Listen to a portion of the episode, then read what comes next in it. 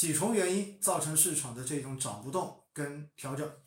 实际上呢，也是过去的这几期的新空业化直播中间一直都跟大家反复去强调过的，无外乎就是以下的几个原因。第一，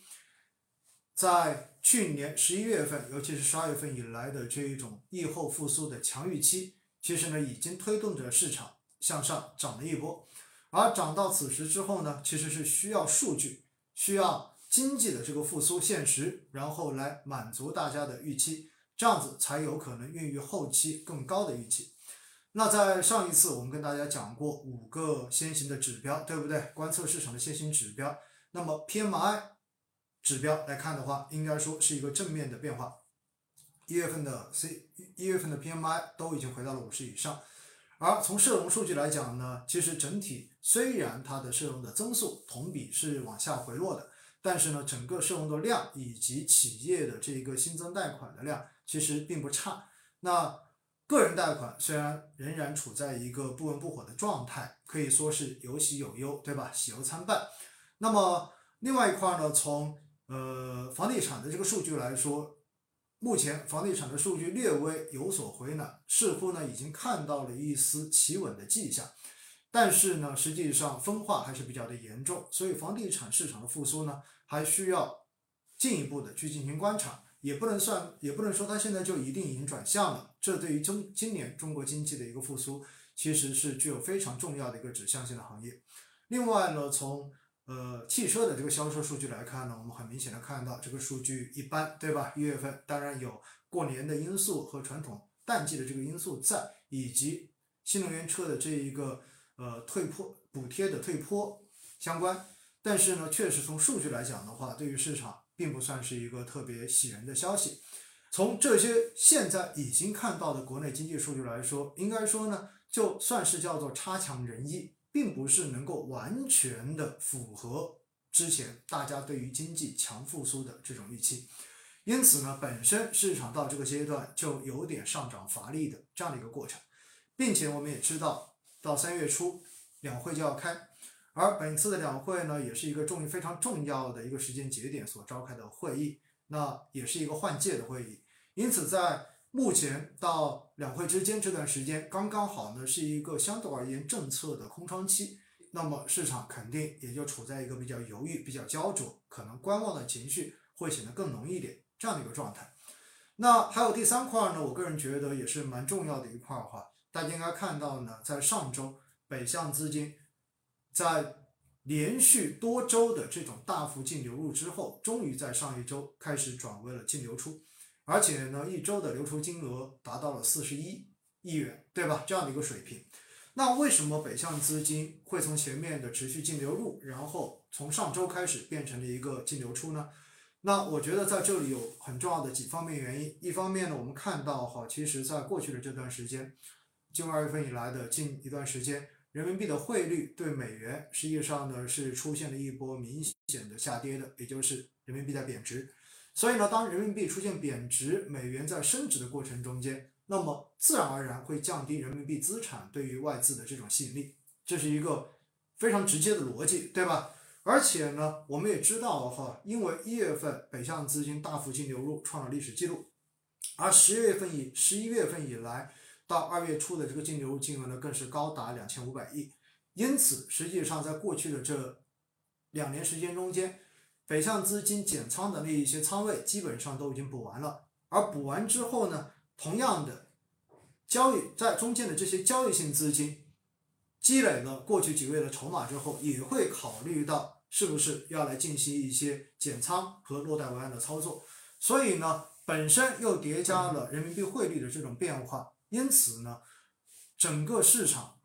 出现北向资金流不动了，市场出现这样子的一个调整，其实呢也是很正常的一个事情。那接着我们再从刚才说到的这个东西再衍生一下，那为什么人民币最近对美元会跌呢？因为美元涨了，对不对？而美元为什么涨了呢？因为你看到美国的国债收益率在过去这段时间出现了大涨。我们知道哈，在去年，因为美联储的这种连续的强行加息，造成了美国国债收益率一路往上飙升，最高的时候呢达到了百分之四以上。但是自从去年的三季度末四季度初，然后当时美国的 CPI 数据、通胀数据见顶开始回落之后，那基本上呢，大家对于美联储接下来的货币政策的这一个变化转变开始有了更强的预期，而且市场呢很明显的已经在交易这种预期。那么在这个过程中间，我们也看到了，实际上美国的国债收益率也是连续的出现了往下走的这种态势。但是在最近的这段时间，美国的国债收益率又重新回到了四以上啊，就五年期的回到四以上，然后十年期的稍微的低一点点，实际上还是一个倒挂这样子的一个概念。那为什么美国的国债收益率近期会持续的往上涨？那证明大家对于美联储的货币政策已经开始产生了。更加负面的预期。如果说从去年的三季度末四季度一直到今年的一月份，市场在疯狂的交易美联储今年货币政策转向的这个预期的话，那应该说在过去的这两周时间，因为美国一月份经济数据的逐渐的披露，让大家发现美国的经济实际上现在仍然处在一个非常热的状态。失业数据也是处在历史一个极低的水平，而之前的 CPI 数据虽然在往下降，但是呢，它的这一个下降的斜率已经大幅的放缓了。而更重要的是什么呢？就在过去的两天哈，这里刚好跟大家先把这个数据说了，美国的 PCE 的这一个通胀数据。那么这个数据哈，要跟大家稍微的聊一聊，就是很多人在说看通胀到底看什么数据，对不对？平时我们一般。在之前，大家通用的可能是用的比较多的，讲的比较多的是 CPI，CPI 叫做居民消费价格指数，那它是指的这一个篮子里面的这些消费和服务的价格到底有没有涨。而美国的话呢，他们用了另外一个值，就是美联储用来定通胀目标的时候是用的 PCE，那么这个 PCE 的平减指数叫做个人消费支出指数，那么这个指数的定义跟 CPI 会有什么不一样呢？CPI 是一篮子已经固化好的这个服务和商品的价格，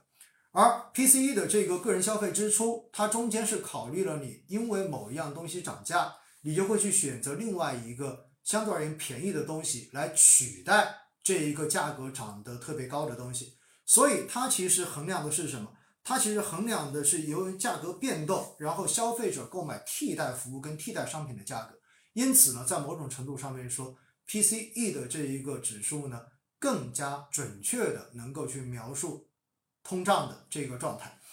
那美联储对于 PCE 的这一个通胀的目标，就是平均指数的目标，确定的就是百分之二。如果这个值现实中间的值超过百分之二，那么美联储的货币政策就会收紧；而如果低于，那么就会宽松。当地时间二月二十四号。美国商务部最新数据显示，美国一月份的 PCE 物价指数同比上涨了百分之五点四，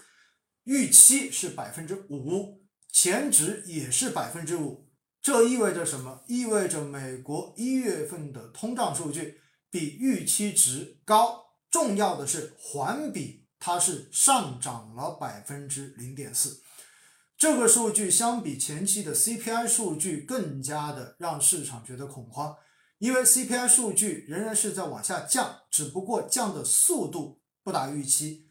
斜率比之前要开始变得更缓一些了。但是 PCE 的物价指数的话呢，不但没有下跌，反而环比出现了上涨。那么如果剔除掉食品和能源价格之后的核心 PCE 指物价指数，同比增长百分之四点七，而预期增长是百分之四点三。前值是百分之四点四，所以呢，环比增加了百分之零点六。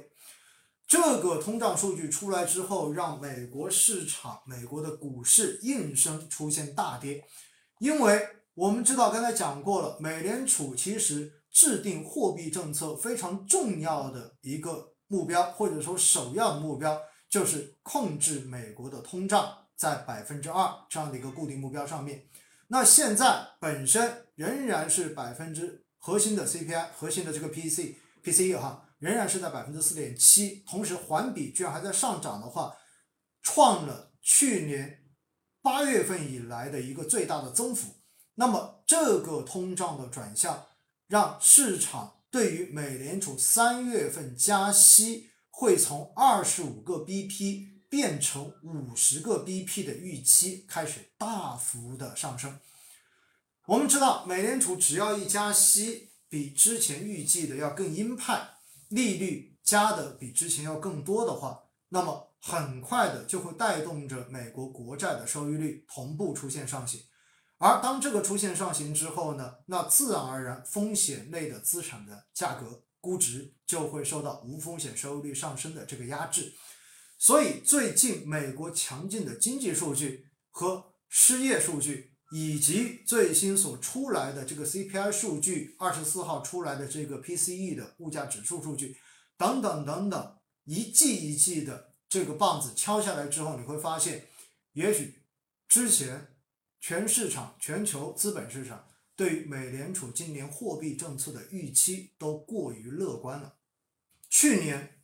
全年基本上全球的资本市场，尤其是股票市场的表现都很差。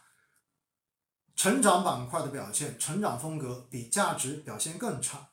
比如纳斯达克指数去年全年是跌了超过百分之三十三。而在我国，科创五零跟创业板指数的跌幅也在百分之三十左右。而之所以跌得这么惨，很大的一个原因就是因为美联储在去年加了七次息，然后把联邦基准利率的这个上沿由零点五一直加到了四点七五。那在这样子的一个利率直线上升的过程中间，美元跟着疯狂的升值，流动性开始疯狂的向美国进行流入。风险类资产的估值遭遇到了大幅的杀跌。那去年的四季度到今年的一月份，因为看到美国的通胀见顶往回落之后，大家都预期今年美联储的货币政策大概率会放缓，有可能加到五月份就不会再加了。甚至于在去年四季度的时候，有很多的预期认为今年下半年到年末的时候，四季度美联储的货币政策会由加息开始转为降息。因此，美股跟 A 股刚好叠加我国疫情防控政策的这个调整，因此呢，叠加之后，海外也在涨，我们也在涨。但是现在很明显的，国内刚才说过了，是经济数据的这一个修复，比预期还是稍微的要弱一点点。因此呢，我们现在在等政策。而海外发现，美国的经济数据导致大家对于美联储的货币政策的这个预期在往回收。或者说叫做预期的这种回摆，而回摆之后，前期资本市场已经体现了或者已经 press in 的这种预期，那么在这个过程中间，肯定你就要回吐出来的。因此，在过去的这段时间，美联储的这个货币政策预期的回摆，应该说影响了包括 A 股在内的全球权益类资产的一个估值定价。本身我们这边大家就是在等消息，就是觉得。是不是要考虑落袋为安？是不是要先等等看看？已经开始产生了一定怀疑的时候，再叠加海外的这一种环境变化，到最终形成的结果就是我们的 A 股也在跟随着全球市场出现调整。因此呢，我想哈，从这一点来讲呢，我们在今天一开始的话，把内外的这一个目前主要影响市场的一个直接因素稍微的讲一讲。当然有很多人会说了，美国的货币政策或者说美国国债的收益率又并不是完全等同于我国的无风险收益率，确实是这么个逻辑，因为毕竟我们的资本市场没有完全的放开。但是大家要知道，刚才说的最基础的一个理解，或者说最基本的一个现象就是，我们看到北向资金，对吧，已经开始出现了净流出，而且呢，人民币的汇率也出现了下跌。这两个其实回过头来都是受到美国货币政策的这个预期回摆而造成的一个附带影响，因此呢，其实很多影响它并不一定是直接的，但是会通过一系列的连锁反应，最终影响到市场的流动性，而更重要的是，这种流动性的影响，最到最后呢，又会影响到市场参与者的情绪，尤其是很多机构的情绪。所以呢，我们想的话，最近的这一波市场的调整背后的逻辑，最主要的原因在于这里。